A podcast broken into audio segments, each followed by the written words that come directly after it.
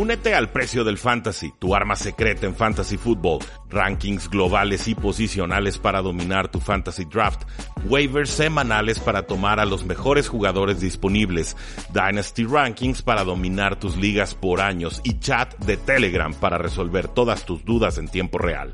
Visita stam.store diagonal precio NFL o da clic al link en este episodio para suscribirte.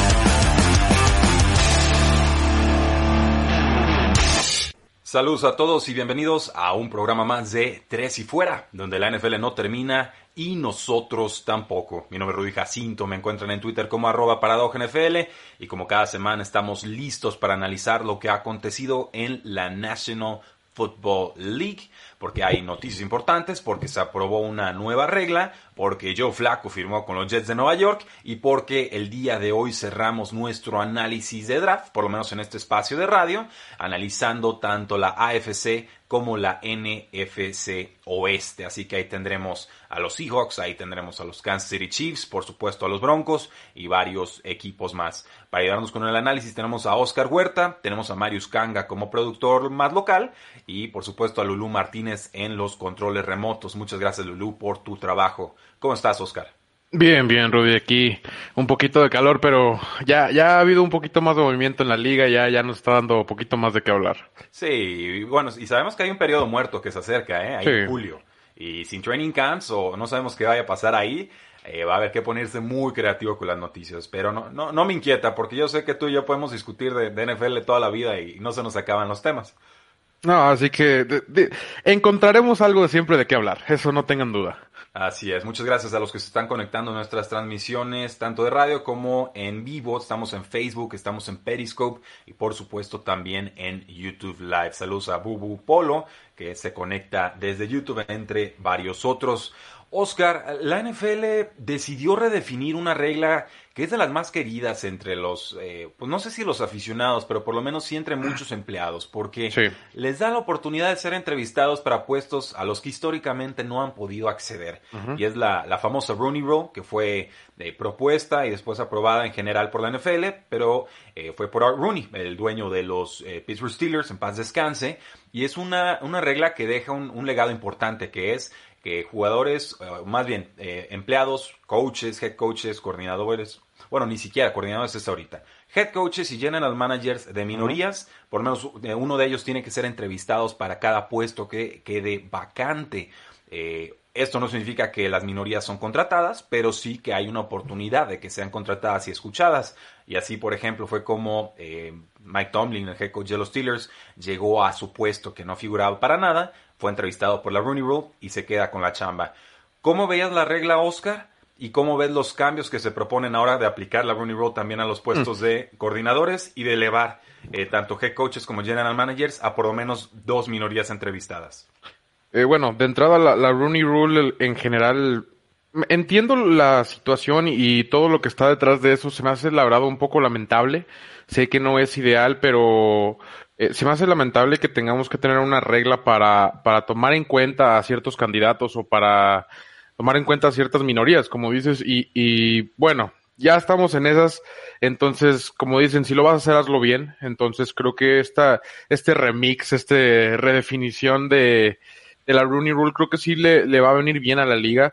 Este, insisto, me, me causa un poquito de, de lástima que, que, tengamos que seguir modificándola para adecuarla bien porque han encontrado maneras de esquivarla, eh, que, que, que no debería de pasar en realidad. Y, y creo que en eso se resume, que el hecho de que la traten de esquivar nos da pruebas que sí necesitamos tenerla y que necesitamos tenerla bien hecha. Entonces, pues qué bueno, la verdad, creo que sí se pueden estar perdiendo por ahí muchos candidatos por muchas razones a las cuales no vamos a entrar mucho detalle, obviamente, pero sí, eh, sí, eh, el ejemplo que diste de Mike Tomlin es perfecto, porque como dices, no figuraba y se termina quedando con la chamba y ha hecho buena chamba.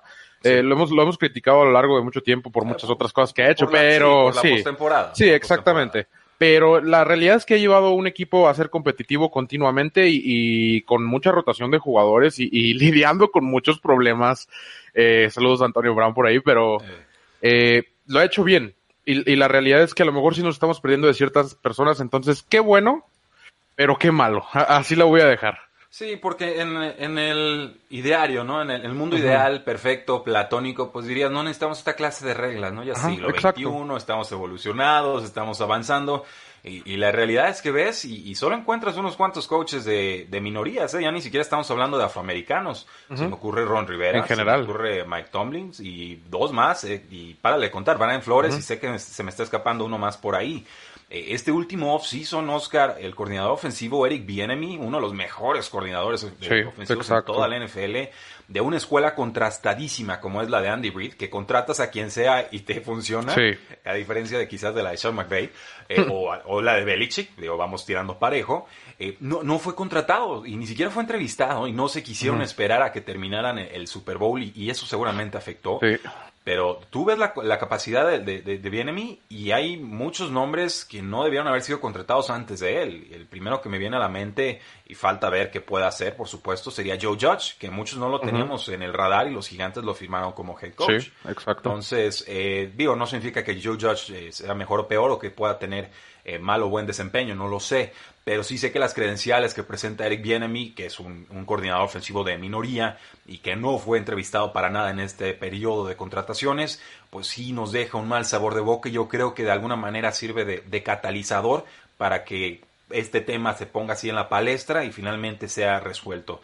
Eh, a mí me gusta, por ejemplo, eh, que ahora no van a poder limitar las entrevistas a coordinadores. eso, eso, es lo que me gustó más, creo yo, porque eh, las dejaron de bloquear, por así decirlo. Que creo que es lo, lo que antes e, era, era impresionante cómo a veces estaban en playoffs ciertos equipos y había equipos que ya no tenían head coach porque obviamente ya los habían corrido y estaban buscando entrevistar coordinadores de otros equipos. Obviamente aquí se me viene a la mente McDaniels inmediatamente, Brian Flores con los Dolphins. Eh, creo que primero fue bloqueado y luego eh, creo que por fin, cuando eliminaron a los Patriotas de, postemporada, por fin dejaron a Brian Flores ir a entrevistarse y, y, total, ahí las bloqueadas son, son algo que ha perjudicado a los coordinadores durante bastante tiempo porque la realidad es que el equipo quiere pues mantenerlo bajo un sueldo a lo mejor que ya es por debajo de sus capacidades y no lo estás dejando crecer. Entonces, eso creo que es la parte de la regla que me gustó muchísimo más, que ya no van a poder bloquearlos. Y, y rápidamente, tocando rápidamente lo de Eric Bienem específicamente, eh, eh, se me hace curioso ese caso porque el año pasado eh, rechazó como tres entrevistas y, y, no sé si eso después le repercutó el, este año para que ya muchos le aplicaran la, sabes que ya tuvimos tu oportunidad, ya no, pero, también se me hace pues, curioso cómo Josh McDaniels ha hecho eso numerosas veces y de todos lo sigue. Ah, claro, claro. O sea, el que tiene capacidad, tiene capacidad. Puede caer bien, mal o peor, pero no necesita ser amigo de todos para ser un buen coach, ¿no? Pregúntale a Bill Belichick. bueno, Sean McVay es, cuate de todos, parece. Eh, ojalá no sea eso, porque finalmente decide quedarse con los Chiefs y ganan un Super Bowl. Entonces, obviamente, su apuesta fue absolutamente correcta. Eh, veremos, veremos qué es lo, que sucede ahí, pero eh, yo y también entiendo por parte de los head coaches y de los equipos sobre todo el, querer estar bloqueando a, las entrevistas de coordinadores. Sí, les conviene. No, no, y deja tú les conviene, es muy difícil estar ciclando esas posiciones cada año. Mí lo hace y yo no sé cómo, pero Mike Zimmer ha salido y directamente dice, yo no dejo que mis coordinadores entrevisten porque ya me cansé de que me los quiten cada temporada. Y, tiene toda la razón, digo, es justificada esa postura. Sin embargo, pues bueno, la NFL tiene que ver por el crecimiento de, general de todos. Por supuesto, algunos van a salir perjudicados con estas decisiones. Es normal. Pero creo que siendo todavía insuficiente la Rooney Rule, este es un paso importante. Lo hemos llamado la Rooney Rule 2.0. Y me da gusto que no se metiera este tema de mejorar los picks de draft si te quedabas con head coaches o general managers o coordinadores por más de dos años. Sí, creo que podríamos llegar a situaciones muy envenenadas en las que un head coach de, minoría después de dos años claramente no sea la respuesta y lo aguante en un tercero solo para mejorar una tercera o una cuarta ronda, ¿no? Entonces ahí, ahí sería una perversión de la regla y creo que los picks se ganan o se pierden en el campo. No sé estoy totalmente, no, estoy totalmente de acuerdo. Ya cuando empiezas a dar un poco de premios, porque así lo voy a llamar premios, porque... Llamémoslo como es, Oscar. Sí, sobornos. sí, exactamente. Premios y sobornos por hacer algo que deberías de hacer de todos modos. Entonces ahí ya la NFL, qué bueno que no se tocó y qué bueno que esperemos lo evite a toda costa, porque si no, sí se va a convertir, así como dices, en algo que van a empezar a hacer los equipos que, eh, digo, pariente del tanking va a ser. Sí. Entonces, entonces es, es jugar con una parte del juego que no quieres jugar. Estoy completamente de acuerdo, Oscar. Y, bueno, pues seguiremos viendo si hay novedades sobre la Rooney Rule, pero por lo pronto así queda. Y creemos que es un, paso importante para eh, minorías, afroamericanos, asiáticos, latinos y demás. Antes de la pausa, Oscar, Joe Flacco firma con los New York Jets. Reacción instantánea. Eh, ya tienen suplente, porque cuando le dio mononucleosis a Darnold se vino abajo el equipo de una manera desastrosa. Entonces, digo, barato y cumple con ese rol, creo yo. Bueno, me parece bien, porque eh, se sigue recuperando una lesión de cuello, puede participar en las eh, ciberentrevistas, juntas, etcétera, pero no se espera que esté listo hasta muy pegadito al inicio de temporada. ¿eh? Entonces, los Jets aquí se adelantan, un contrato de bajo riesgo. Para mí, yo flaco ya era suplente desde hace como cuatro años. Y creo que llega buen equipo. Finalmente, creo que su, si acepta el rol de mentor, bienvenido. Si se va a poner a pelear titularidades y no con rencores del pasado, creo que no le va a durar mucho el gusto. Pero bueno, vamos a una pausa comercial y regresamos a Tres y Fuera. Regresamos a Tres y Fuera, donde la NFL no termina y nosotros tampoco. Yo soy Rudy Jacinto, me apoya Oscar Huerta, Marius Kang en los controles eh, operativos cercanos y Lulú Martínez en los controles remotos. Oscar, llega el momento de terminar nuestro análisis de la NFL Draft. ¿Te parece si lo hacemos con los campeones del Super Bowl? Claro que sí. Venga, pues empezamos con los Kansas City Chiefs, un equipo que necesitaba cornerback guardia ofensivo, un running back, nose tackles y pass rushers. Parece que solo resuelven tres de esas posiciones, que sería cornerback, corredor y defensive end. ¿Y qué corredor se llevaron? Creo que eh, el talento de este jugador empatado con la ofensiva que tienen, más el mariscal de campo que por supuesto le va a estar dando balones y la velocidad de, esta ofensiva eh, es un arma sumamente peligrosa y si ya era difícil defender a los Kansas City Chiefs, defenderlos con Clyde Edwards Heller, un jugador de 5'7 o 107 libras de la Universidad de LSU, va a ser aún más complicado. Sí, eh, catalogado por el mismo Joe Burrow como el mejor atleta del equipo. De LSU. Y, de, LSU, exactamente. mejor ofensiva de la historia colegial. Sí, digo, eh, mucha gente no creía que Clyde Edwards era el mejor corredor en, en, el tablero, pero la realidad es que el matrimonio entre Kansas y Clyde Edwards es perfecto. Creo que es de los picks que más me gusta. La primera ronda, este, en el mock draft yo les había puesto un corredor, yo les había puesto otro. En realidad no se me ocurrió este, sino definitivamente hubiera escogido a Clyde Edwards Hiller porque la versatilidad, la manera en que juega Kansas se, adapta también al corredor. Y, digo, pienso en Kareem Hunt, obviamente ya no está ahí, pero creo que Clyde Edwards Hiller puede convertirse en una versión un poquito más chica pero muy, muy parecida y quizá un poco más explosiva, que creo que a los Chiefs le conviene un poco más de explosividad en vez de tamaño en estos casos. Y, pues, digo, pararlos ahora, súmale a Tyreek Hill, a Travis Kelsey, a Sammy Watkins o a quien esté. Y, y como había dicho, la, la situación, cuando hicimos el mock la situación de corredores en Kansas a mí no me convence y por lo que vemos tampoco les convencía a ellos. Sí, tenían a, Damian Williams, que es un corredor útil, un corredor que atrapa muy bien los pases desde el backfield. Me parece que entre los tackles queda de ver. Y esto, pues por supuesto, lo tratan de remediar los Kansas City Chiefs con, con un jugador que es muy explosivo, muy instintivo. obviamente tiene un centro de gravedad bajísimo. Sí. Y eh, creo que aquí sí puede ser justa la comparación con un Darren Sproles, quizás con un poquito más de, de velocidad. Y no tuvieron un solo corredor con más de 500 yardas la temporada pasada, Oscar. Entonces, Exacto. Es, eso es lo que están tratando de resolver. De, todas formas, yo no creo que se convierta en el corredor número uno de inmediato. ¿eh? Yo creo que empiezan en comité.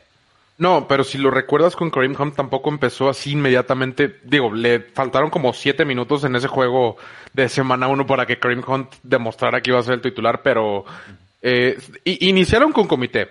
Este, obviamente ahí tomaron, tomó las riendas eh, Hunt, y en este caso creo que Edwards Hiller sí, sí va, a lo mejor no inmediatamente, pero sí lo veo rápidamente en cuatro o cinco semanas. Eh, tomando el puesto titular porque creo que las habilidades que tiene, las herramientas que tiene ya pueden ser aún mejores que las que tiene Damien Williams. Bueno, pasamos al linebacker interno Willie Gay Jr. de Mississippi State, 6'1, 243 libras, un jugador con tamaño, con longitud, con velocidad, eh, tiene rango recorrido de campo y bueno, el tema aquí es que tuvo una violación de la NCAA, le ayudó un tutor a completar su, su tarea y eso resultó en una suspensión de 8 juegos, no, no es poca cosa. Pero bueno, la, la idea aquí es que tiene todas las condiciones físicas para trascender porque la producción no la tuvo. Dudo mucho que sea el primero, la verdad. No. Más bien es el que cacharon. Es correcto. Lamentablemente, pero sí, digo, aquí los Chiefs ya empiezan a ver el lado de la defensa porque e- es lo más débil que tienen y de hecho el, casi el resto del draft, excepto uno, pero porque creo que les llega un jugador, eh, toman pura defensa.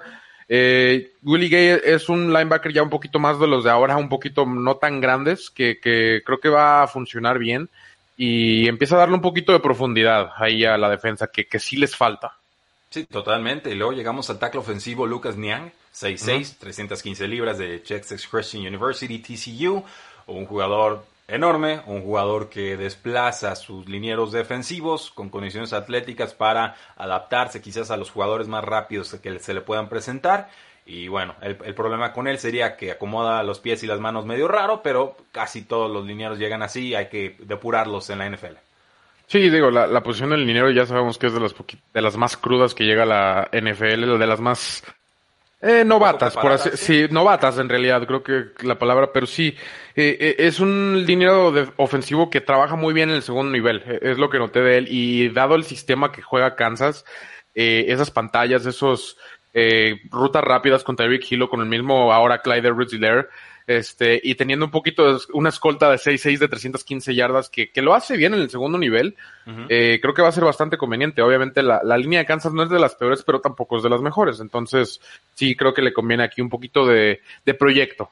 Y yo, yo creo que cada año tendrías que estar tomando un liniero Sí, ofensivo. eh, Por lo menos uno. Sí, definitivamente, porque acaba de entrar mi perro a la, al- a la oficina. Ni modo, gajes de oficio, no pasa nada, mientras no ladre todo funciona. Eh, pero los Chiefs ya tienen al tackle ofensivo Eric Fisher y también Mitchell Schwartz. O sea, son tackles que tienen firmados hasta 2020, bueno, 2020 y 2021. Entonces, es un prospecto de desarrollo y, y esa es la clase de selecciones que me gusta. Cuando te anticipas, como las águilas con Andrew Dillard, y en lugar de estar tratando de buscar el tackle ofensivo cuando ya se te fue tu, tu opción de titular. Eh, el resto de los jugadores sería el safety Legarius Sneed de Louisiana Tech, 6'1", 192 libras. Es grandote, es versátil, pasó de corner a safety en 2019. El defensive end Mike Dana, 6'2", 240, 51 libras, perdón, de Michigan. Un jugador que persigue bien en el juego terrestre y también en los mariscales de campo. No tiene el tamaño ideal para la posición. Y el cornerback Takarius Keys, Keys o Keys, creo que es Keys. Creo que es Keys, ajá. Sí, me, me voy con Keys, 6'1", 202 libras de Tulane, otro jugador que tiene el tamaño y la longitud.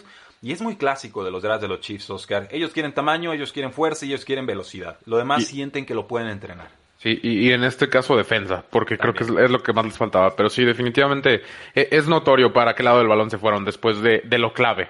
Bueno, pasemos entonces a los Broncos de Denver. Eh, qué lindo draft de los Broncos. Bueno, Sí. antes de eso, ¿qué te parece el draft de los Chiefs? Una calificación general. Me gusta, creo que toman, llegan a un punto, obviamente son los campeones del Super Bowl, tienen el pick número 32 y toman al mejor jugador disponible, que, que es en realidad lo que debes de hacer cuando eres de los picks más altos, tratar de mejorar tu equipo de la mejor manera posible. Bueno, pasamos entonces a los Broncos de Denver que tomaron al receptor Jerry Judy, 6'1", 193 libras de Alabama. Jamás imaginaron que les iba a llegar a su pick sin un trade. No, digo, eh, eh, eh, Henry Rocks era un sueño y, y esto considerando que fuera el tercer receptor tomado. Entonces llega Jerry Judy, que digo, yo creo que corrieron a mandar ese papelito porque eh, creo que es el receptor que querían desde un principio. Jerry Judy es el, el- para mí, desde que yo llevo viendo colegial, tengo, creo que nunca he visto a alguien que corra las rutas como Jerry Judy. Eh, Tiene una explosividad y una agilidad impresionantes para salir de, de los cortes, de, de los quiebres, que hace mucho que no veo, la verdad, eh, eh, es muy notorio cuando corre sus rutas, como hay veces que hace un, un simple gancho y el, y el corner se va y se cae y es, es chistoso. Y sigue patinando Pero y sí, no sí, levantado. exactamente. Eh, eh, y les llega en 15, que creo que es, es así que no, no sé ni qué decir. Oscar, En dentro de dos temporadas, ¿quién será el receptor número uno de los Broncos? ¿Cortland Sutton o Jerry Judy? Ay, quién sabe. Quién sabe porque, porque sí me imagino. Y es Judy, ¿eh? Sí, sí puede ser. Y no es, y no es por decir que Sutton es, es malo ni nada, pero la verdad es que Jerry Judy puede ser muy, muy bueno, sobre todo porque su juego se adapta más fácil a la NFL.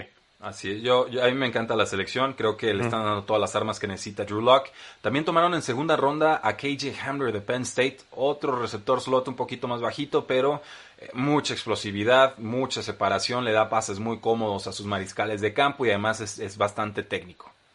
Sí, bueno, piensas KJ Hamler, piensas Jerry Judy, Corland Sutton, eh, no, no Fant. No, no Fant, y aquí hay otra ala cerrada que ahorita tocaremos que a mí siempre me gustó bastante, pero eh, ya Drew Loca, como se vio el año pasado, al final.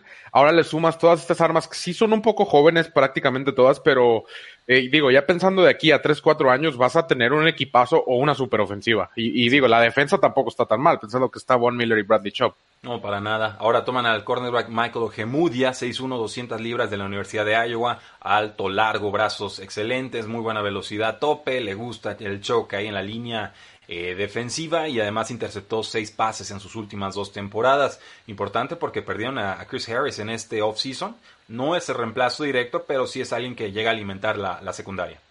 Sí, este, ya, ya obviamente perdieron ahí jugadores importantes y, y Ojemudia es un jugador que todavía de, buen calibre, no, a lo mejor no top 5, pero sí definitivamente top 10 de la clase y en una clase que estaba bastante pesada de corners, entonces eh, es buen valor y obviamente cubren una necesidad muy, muy urgente.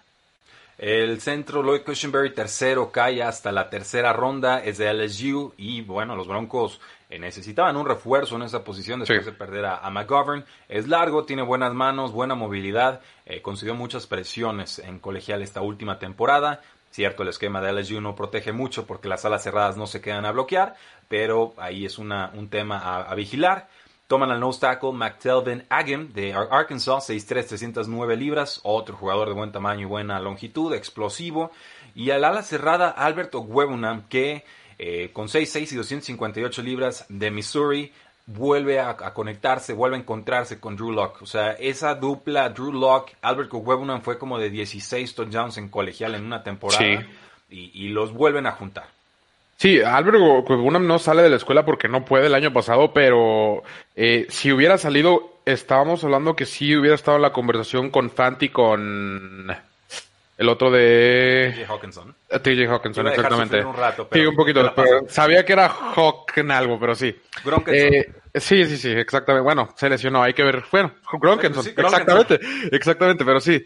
Eh, lo reúnen, le dan más armas todavía, entonces ya estamos hablando de cinco opciones para pase más tus dos opciones para corrida. Y hablando de una línea bastante buena, digo, drafteaste a Lloyd Cushenberry, que estaba en nuestro top 5, que para muchos era el segundo mejor centro de, toda la clase. Y después todavía en sexta ronda agarran otro que estaba dentro de, nuestro top 5 o, por ahí menciono honorífica, no, no recuerdo. Sí, exactamente. Y, y, digo, pensando ya en esto de los Broncos en general, la clase de los Broncos para nosotros en nuestros top 5 está bastante buena porque también Okwebuna me entraba ahí. Y, digo, ya no le das excusa a Drew Locke. No, no le dieron muchas piezas, tiene que dar ese salto en el año 2. Ganó cuatro juegos, perdió uno en cinco eh, apariciones como titular Creo que, creo que hay mucha promesa, creo que están muy esperanzados los aficionados de los Broncos y estas piezas que le dieron a la ofensiva, en verdad, eh, cuidado. Eh. Creo que los Broncos entienden que con los Chiefs en la división van a tener que estar metiendo de 25 a 30 puntos por partido, que no va a aguantar eh, la defensa con 10, 15 puntos permitidos cada, cada duelo. Y, lo cual me dice rápidamente, lo cual me dice que Fangio se siente cómodo con su defensa. Sí, sí, no, no hubo muchos refuerzos en ese sentido. Llegó el linebacker externo Justin Strand de Wake Forest, 6'3", 238 libras, un jugador de quinta ronda, es alto y rastrea bien el, balón, pero pues bueno, es un jugador que tiene rango, explosividad y parece puede ir creciendo en el esquema. Importantes los linebackers en el esquema de Big Fangio, ¿eh? Si, no responden los linebackers, se desmorona la defensiva más que en otros tipos de defensivas. El guardia ofensivo Netane Muti de Fresno State, 6'3", 315 libras. Me gusta mucho esta selección. ¿Y en sexta ronda? Sí, en sexta ronda. Un jugador que se lastimó las últimas dos temporadas. Tiene brazos cortos, pero lo, ves jugar y domina. Y, creo que eso es lo que buscas con un jugador de, sexta ronda. Sí, definitivamente estas ya son joyitas que, que si ¿Crees que las lesiones no van a ser un factor? Obviamente hay que revisar las lesiones cómo fueron y de qué fueron y demás. Pero si crees que no van a ser factor y tú ves esa cinta y, ves cómo está dominando, como dices, que sí está muy por encima de la gente con, con la que juega, eh, entonces en sexta ronda es un robo eso. Totalmente. Además levantó 44 veces en el press de pecho, que son 225 libras. Imagínense, yo creo que si subo la escoba 44 veces se me caen los brazos. Imagínense, 225 libras. En fin, el receptor Tariq Cleveland también va a apoyar 6'2", 209 libras de la Universidad de Florida. Buen tamaño, buena longitud, buena velocidad tope, rastrea bien el balón, le falta desarrollar sus rutas. Y por último, el linebacker externo Derek Tuska, de quien sinceramente sé bastante poco, pero es de 6'4", 251 libras de North Dakota State, un titular tres años, de buen tamaño y parece que tiene brazos cortos para la posición. De ahí en más no tendría mucho que comentarles. Oscar, calificación general de los Broncos de Denver. Eh, sí les doy una A. Me gusta bastante lo que hicieron y, es de los mejores drafts, sobre todo para hacer como un seguimiento a lo que pasó al final de la temporada pasada. Eso, entendieron que el quarterback necesita armas y le dieron absolutamente todas. Yo creo que no voy a tocar ninguno en fantasy football, ¿eh? porque no sé quién va a atrapar pases. Sí, no, va, va, a estar difícil. Quizá la ala cerrada. No, pero ¿a cuál de las dos? ¿Noah Fant? A, a Noah Fant. Yo miré con Noah Fant. No, yo creo que todavía Cortland Sutton. Pero bueno, Jerry Judy en rondas tardías si es que cae. Vamos a una pausa comercial y regresamos a Tres y Fuera.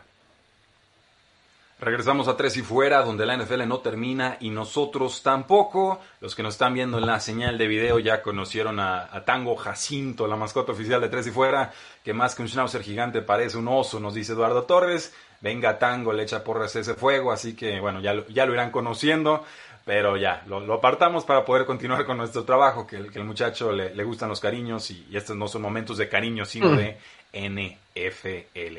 Oscar, hablemos de Los Ángeles Chargers, un equipo que tuvo apenas seis selecciones en este draft, necesitaban quarterback, tackle ofensivo, corredor, eh, cornerback y receptor abierto. Toman quarterback, toman corredor y toman receptor, iniciando con el pick número 6 global, que fue el de Justin Herbert, 6'6, 236 libras, de la Universidad de Oregon. Convénceme de que esta fue la selección correcta.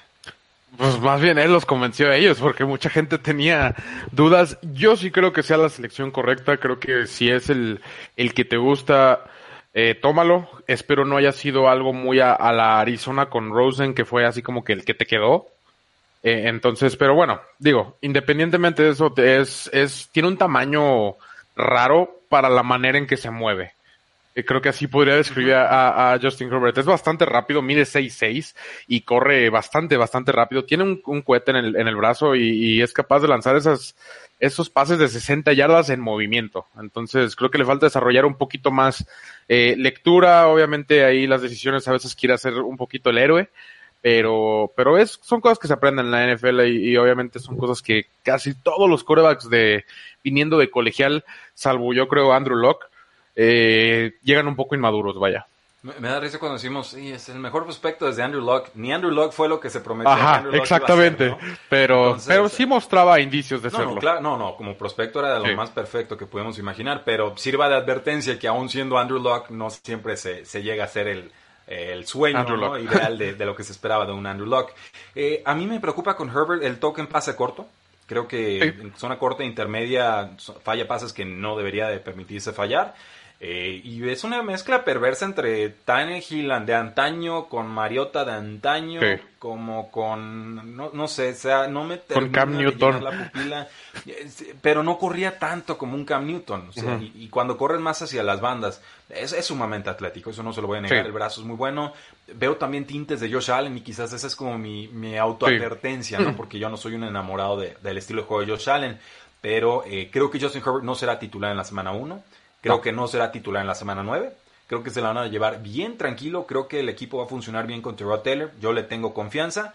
Si me falla la predicción es porque por ahí en la semana 3 o 4 van con récord 0-3, 0-4 y, y, mandan al novato al fuego. Pero yo sí creo que un periodo largo de desarrollo le caería muy bien a Justin Herbert. Y en verdad creo que el equipo está contento con Terrell Taylor. Eh, no sé qué opinas ahí, Oscar. Yo creo que, mira, yo sí creo que el equipo va a estar bien con Tyrod Taylor, pero estoy casi seguro estadio nuevo. Obviamente la presión de, de, Los Ángeles es diferente y creo que si en algún momento Chargers se llega a ir 0-3, no digo que los primeros tres partidos, pero si, si se va eh, cero, no, no, hasta más adelante diría, si vas, no sé, 4-1 y de repente te pones 4-4, la gente va a, empezar a, va a empezar a pedir a Justin Herbert. Y que no necesariamente 4-4 es algo malo, considera que acabas de perder a tu coreback titular y estás en, en, no digo reconstrucción, pero si estás como que rearmando lo que... Reencuentro. Ajá, exactamente, exactamente, reencuentro me gusta. Pero eh, creo que sí la presión de, de pues de la organización de los fans y demás, este, va a llegar en un punto donde eh, en alguna racha mala que tenga Chargers. Bueno, pasamos al linebacker interno. Kenneth Murray de Oklahoma, 6'3", 241 libras. Hicieron un trade costoso con los Patriotas de Nueva Inglaterra para regresar a la primera ronda. Buen rango, cierra muy bien, tiene buen poder. Eh, es mejor en el juego terrestre que en el juego aéreo. Como pass rusher quizás nos ayude más que en defensa de cobertura de, de pase. Pero, ¿cómo lo ves, Oscar? Eso es tu coreback a la defensiva, creo yo. Es obviamente la, la, cultura que viene a traer es muy, muy intensa, diría yo. Es un jugador muy intenso, le gusta trabajar, le gusta jugar con, con enojo, diría yo. Creo que a veces el enojo lo deja que se lo lleven un poquito de más y, y se compromete demasiado con cierta jugada, pero definitivamente es un gran jugador. A mí me encantaba para los Raiders por esto mismo, por, por su manera de ser y su manera que, que ve el juego y cómo lo lleva a cabo, pero me encanta este trade-up porque yo pensé que se ir antes o, o, por ahí, o por ahí había varios equipos que editaban linebacker en esos 20, entonces definitivamente eh, lo querían y fueron por él. Creo que eh, eso me gusta cuando pasa porque estás seguro sobre lo que estás escogiendo. No volvieron a elegir hasta la cuarta ronda con Joshua Kelly, el corredor de UCLA. Eh, bueno entre los tackles, poder, te da un poquito de lo que te ofrecía Melvin Gordon, que Austin Eckler no, pero que creo ya tenían con Justin Jackson y por eso no termina de encantarme esta selección. Eh, toman al receptor Joe Reed de Virginia, 6'1", 224 libras, versátil, te juega pegado a la banda, te juega en el slot, te juega en el backfield y, tiene buena, buena velocidad. Entonces, eh, parece un jugador en ascenso. El safety eh, Alohi Gilman de Notre Dame, 5'11", 201 libras, buen tamaño, brazos cortos, no tan rápido como se quisiera para la posición tuvo seis fumbles forzados en las últimas dos temporadas y KJ Hill que me parece volverá o llegará como el receptor slot eventualmente y creo que tiene un gran mentor con eh, Keenan Allen. Es un jugador de Ohio State.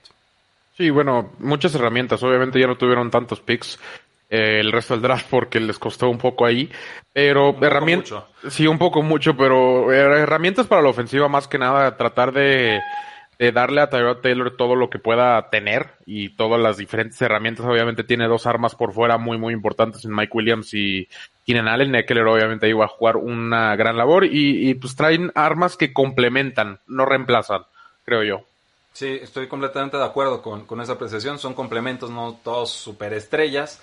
eh, ¿Cómo calificas el draft de los Chargers? A mí me parece como de, de B menos C más. Sí, sí, me gusta. Creo que promedio, media tabla, la verdad, los primeros dos picks me gustaron, pero obviamente el no tener ni segunda ni tercera ronda, pues sí afecta, porque todavía son jugadores top 100. Sí, el pueblo todavía no supera la entrada de Tango Jacinto a la transmisión. Mm. Nos dice Ariel Rodríguez, enorme el can. Nos dice Bob Sanz, con ese tamaño, Tango podría llegar al draft de 2021. Mm. Sí, preguntábamos qué posición jugaría. Algunos dijeron, dijeron running back, otros dijeron tackle defensivo.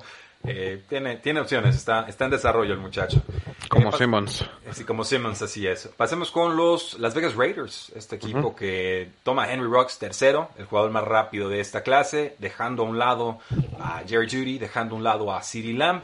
Y toman también en primera ronda al quarterback Damon Arnett de Ohio State, que viene de un programa importante y que juega muy bien en la línea de golpeo, chocando, pero que no tenemos ni en nuestro top 5. Sí, bueno, eh, ya hablamos ya de los Raiders en nuestro video de YouTube para que lo vayan a ver. Y, y me desquite un poco porque... Un poco eh, mucho, ¿eh? Sí, un poco mucho. No me gustó nada el draft de los Raiders, por, sobre todo porque tenían posiciones envidiables y porque tomaron jugadores que incluso aunque sean buenos, refiriéndome a Henry Rocks, había posiciones que había jugadores en la misma posición que yo creía que eran bastante más buenos. Uh -huh. Y en este caso no solo de Henry Rocks, pero sino también de Damon Arnett y de hasta de Bowden Jr., diría yo. Sí. Sí, eh, no diría que Jerry Judy y CeeDee Lamb son bastante más buenos que Henry Rocks. Diría no, que... es el que todavía a lo mejor por necesidad sí lo acepto. Sí, sí, exacto, exacto, porque Finalmente nosotros tenemos una preferencia sobre los jugadores. Lo que no sabemos, pero podemos tratar de intuir, es cómo van a entrar en el esquema o qué planes tienen los coaches para ellos. Entonces, eh, puede que un Henry Rocks lo metes en esa ofensiva y te da un 150%, mientras que metías un CD y te da un 110, ¿no? En cuanto a las mejoras de la ofensiva en producción, no, no sé, digo, estoy especulando. Pero creo que por eso toman a Henry Rocks. No tengo ningún problema con el pick. Finalmente el esquema manda ahí. Eh, Damon Arnett, ahí sí tengo problemas. Wimbledon Jr. con Kentucky, 5'11, 204 libras. Un poco de todo, un poco de nada. O sea, elusivo, sí, rápido. Hay que mejorar las, las rutas, las trayectorias. Eh, me gusta más la siguiente selección, que fue un pick después en tercera ronda. Brian Edwards, 6'3, 212 libras de South Carolina. Eh, porque parece el reemplazo de Terrell Williams.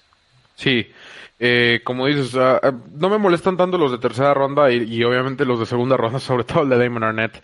Había yo creo que seis o siete corners dijimos que, que eran mejores jugadores y, sin duda lo eran.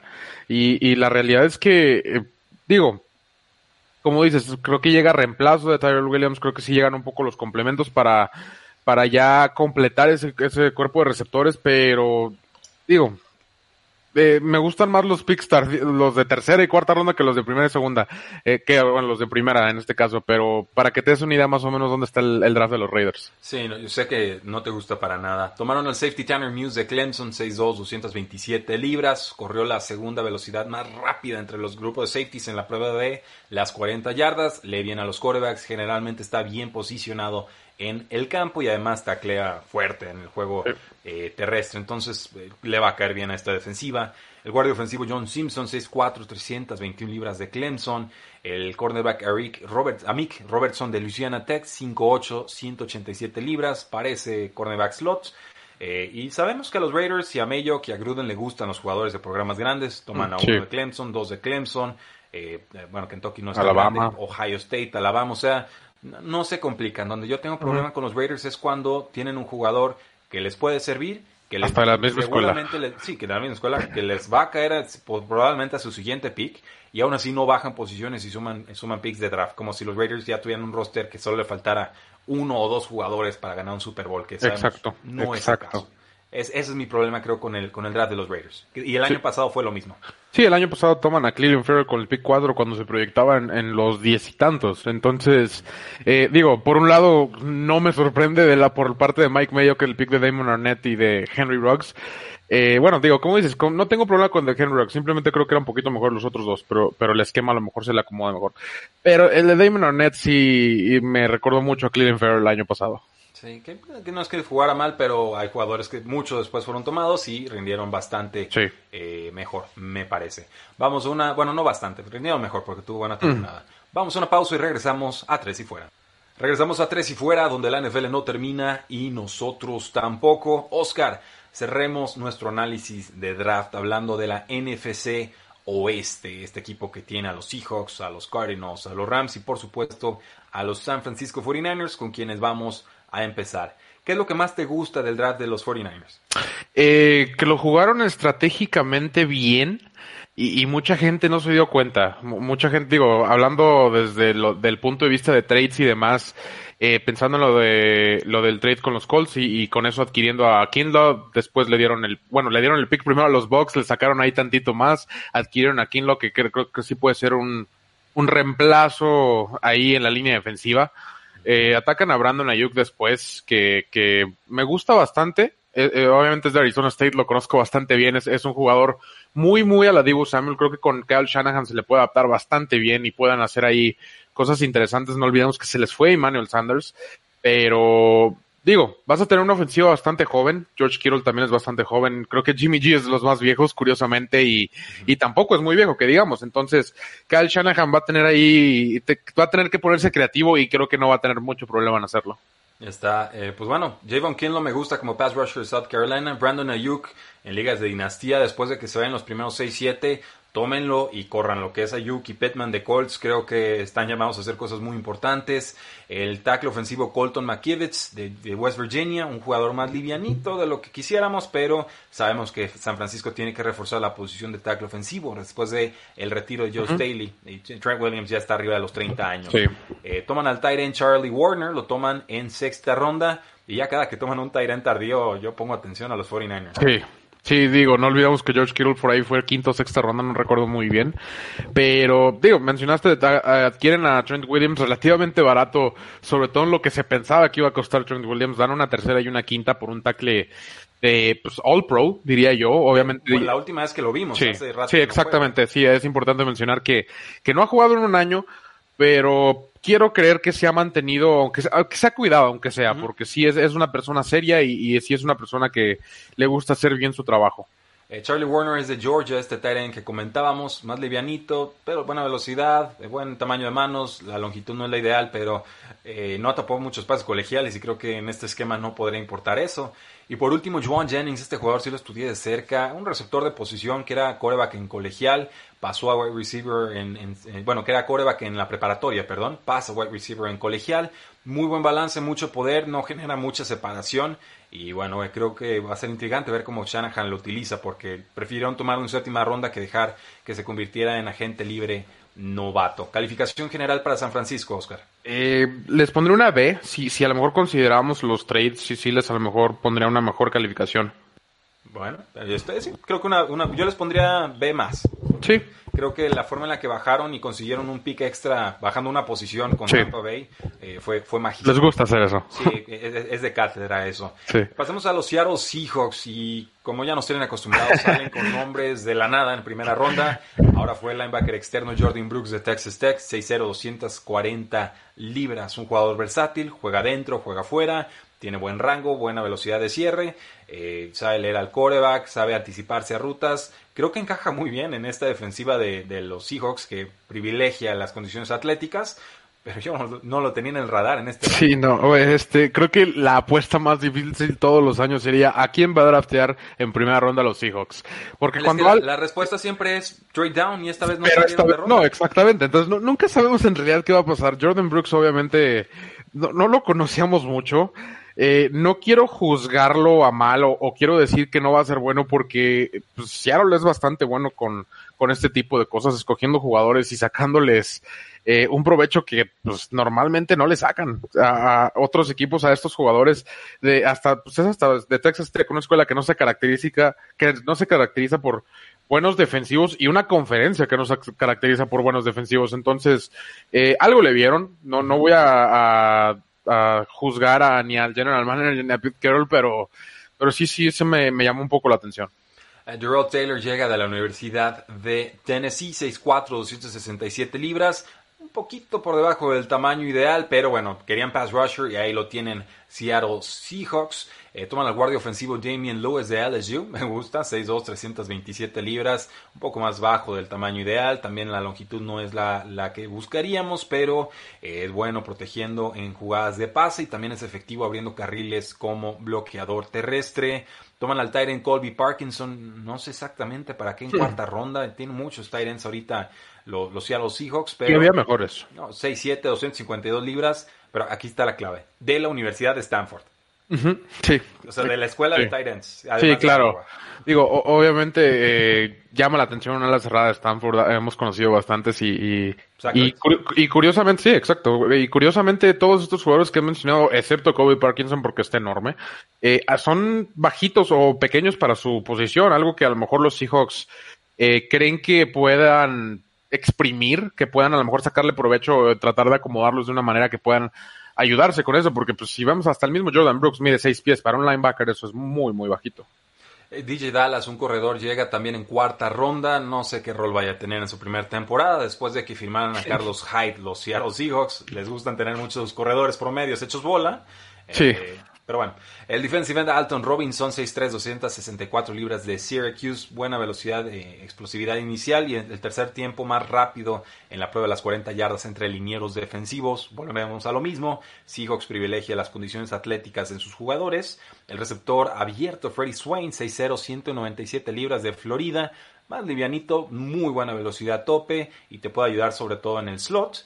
Y por último, el tight end Steven Sullivan, 6'5", 248 libras de LSU. Muy buena combinación de tamaño, peso y velocidad. Los brazos más largos de la posición y el segundo tiempo más rápido entre todos los ends. Entonces, no hay producción, la cinta de juego no nos encanta, pero condiciones atléticas los lo van a hacer. Sí. Bueno, los, los Seahawks obviamente después de lo de Metcalf el año pasado no, nos demostraron que son capaces de desarrollar prácticamente cualquier posición favoreciendo el físico y, y, enseñándoles todo lo intelectual o todo lo, lo técnico ellos mismos. Entonces, Confían mucho en su capacidad exactamente, de exactamente. Entonces, no me atrevo a juzgar este draft tal cual, pero si, si se pusieron modo Seahawks, esta vez exageraron en su modo Seahawks. O sea, 11 más. Sí, por ahí, pero con, con, posibilidad de convertirse en lo que sea. Sí, o sea, cuando damos calificaciones es sí. solo una referencia, no es la verdad absoluta. Sepan que es nuestra opinión de los jugadores antes de que llegaran al draft. Eh, no sabemos cómo los van a utilizar y por eso las calificaciones se hacen realmente hasta dentro de tres o cuatro años. Siempre pongo ahí el, el según lo que decimos no es ley, no pretendemos imponer nuestra opinión, simplemente compartir eh, el análisis que tenemos de varios de estos jugadores. No nos odien aficionados de los Seattle Seahawks, pero si quieren buscar a Oscar en Twitter ya saben cómo encontrarlo. A mí no, a mí mándenme puros saludos. eh, pasamos con los Ángeles Rams, otro equipo con un draft bastante extraño. Segunda ronda no tuvieron pick de primera, toman a Cam Akers, un jugador de Florida State, 5, 10, 217 libras. Y creo el volado de la posición de running backs, porque por talento creo que está en ese rango de Jonathan Taylor, de Clyde Edwards sí. de, de Andre Swift, de J.K. Dobbins. Pero con una ofensiva tan mala como era la de Florida State, siempre cabe la posibilidad de que no se traduzca lo que nosotros vislumbramos con el jugador. Eh, a mí me gusta este pick, eh, una porque es corredor y, definitivamente necesitabas uno después de que Todd Gurley pues ya no está ahí, ya páguenle su dinero por favor. Eh, Cam Akers es un, es un corredor ya más versátil, creo que sí tiene un, ofrece un poquito más en, en, en cuestión del esquema que, que, a lo mejor quiere correr McVay, obviamente va a ser un poquito más spread, un poquito más West Coast, que, que pues va a ser un poquito más a la Kansas, para que me entiendan. Eh, creo que sí puede aprovechar un poquito más a Cam Akers. Eh, obviamente el contrato de Todd Gurley no era atractivo y buscan un contrato novato y aquí lo ganan con un jugador que sí le pueden sacar el jugo. El hecho de no tener primera ronda y en realidad tener segunda ronda hasta el 20 eh, y no tener picks porque pues sigues comprando y comprando jugadores a los que no les puedes pagar. Se agotó el eh, Sí, se exactamente, se agotó y, y pues tienes que optar ya por jugadores así. O sea, lo que me refiero con esto es que no va a llegar a ser una estrella si es lo que esperan. No va a, va a llegar a ser una pieza más uh -huh. que va a funcionar para Goff y para McVay. A, a mí me gusta Cam Akers, sinceramente en ligas de dinastía le voy a sacar la vuelta. Creo que esta ofensiva okay. no va a estar carburando como creemos la próxima temporada y prefiero otras opciones que incluso están siendo tomadas después, pero ya lo podremos comentar en otro espacio. Eh, Van Jefferson, receptor de Florida, 6'2", 200 libras, muy buenas rutas, eh, tamaño adecuado, importante porque Robert Woods y Cooper Cup tuvieron más de 1100 yardas aéreas la temporada pasada, pero vendieron a Brandon Cooks y Josh Reynolds entra a su año de contrato, que sería la amenaza profunda. ¿Te gusta o no Van Jefferson? Eh, sí me gusta. Eh, por ahí quedaban otros receptores que creo que a lo mejor me gustarían más. A lo mejor hubiera atacado un poquito más el lado de la velocidad. Eh, pero sí, es una necesidad. Definitivamente después de que se va Brandon Cooks, también por contrato, cabe mencionar. pues necesitas rellenarlo de alguna manera y Cooper Cup no va a poder solo, con, sobre todo en esta división que estás. El resto de la clase de los Rams nos da linebacker externo Terrell Lewis de Alabama, brazos largos, poderoso, buena velocidad, eh, tuvo lesiones por ahí en 2017 y 2018, un líder en Alabama, parece un valor. El safety Terrell Burgess de Utah, 5'11", 202 libras, tiene versatilidad para jugar todas las posiciones que le podrías pedir a un safety, tanto como single high, alejado de la defensiva, como pegado más a la caja pero pues no es alguien que genere robos o, o intercepciones. Eh, Bryson Hopkins, tight end, me intriga bastante. Sí, 445 libras de Purdue. No termino de entender por qué lo toman en el sentido de que ya tienen dos alas cerradas bastante buenas. Eh, sí. Acaban de renovar a una y la otra. Eh, pues vamos, creo que está próxima a expirar su contrato, pero obviamente le vieron suficiente talento para tomar a este capitán de su equipo. El safety Jordan Fuller de Ohio State, 6'2", 203 libras, un jugador también de buen tamaño y buena velocidad, muy instintivo. El linebacker interno en séptima ronda, Clay eh, Johnston, eh, un jugador de Baylor. Y el, bueno, tiene hasta un punter aquí, Sam Sloman, no había escuchado de él, de Miami, 5'8", 205 libras. Soy más alto que él, no puedo creer que soy más alto que un jugador de la NFL. Eh, y Tremaine Ankrum, de un guardia ofensivo de la Universidad de Clemson, un jugador más bajito que jugó en un gran programa y por eso deciden tomarlo. Eh, Oscar, se nos está terminando el tiempo, así que una calificación general para los Rams. Eh, C más. C así rápidamente. Bueno, no, Ben Jefferson me gusta, lo vamos dejando. Me intriga Bryson Hopkins, sobre todo porque han salido a trabajar con, con alas cerradas. Bueno, y llegamos a tu equipo, Oscar, y solamente con tres minutos fue plan maquiavélico. Fue plan maquiavélico para que no pudieras eh, dedicarnos dos horas de tus Arizona Cardinals. Pero vamos haciendo esto. Eh, tenemos un video en vivo en YouTube. Ahí está ya Arizona Cardinals. Si quieren 15 minutos de análisis, ahí lo encuentran en youtube.com, diagonal 3 y fuera. Dame una palabra clave que describa a cada jugador uno por uno. Capitán. Isaiah Simmons. El capitán, eso describe a todos. Eh, obviamente, te lo voy a aventar rápido. todos, todos son capitanes en su equipo o lo fueron. Eh, eso es muy característico de Codecaim. Obviamente atacan un poco más la defensa porque fue lo más deficiente del equipo de Arizona. Empiezan con Isaiah Simmons que se lo regala a Carolina. Eh, va a jugar por todos lados ese niño. Y, es un niñote que corre rapidísimo, entonces creo que sí. Y mi, mi única duda va a ser si va a saber usarlo Vance Joseph. Eh, James Plus. Eh, Josh Jones. exactamente. Josh Jones, robo. Robo porque llegó hasta tercera ronda, era un talento de primera ronda. Trabaja bien en protección de pase, creo que solo permitió tres o cuatro presiones la temporada pasada y es algo que necesita Kyler Murray. Va para tackle derecho porque acaba de renovar Humphries en la izquierda. Sí, es un tackle de 6'5", 319 libras de la Universidad de Houston, de tercera ronda. En cuarta toman al nose tackle Lecky Fotu, 6'5", 330 libras de Utah. Una palabra. Eh, rugby. Jugaba, jugaba rugby, e, es, móvil, es bastante móvil, creo que sí le puede ayudar bastante a este sobre todo en el juego terrestre.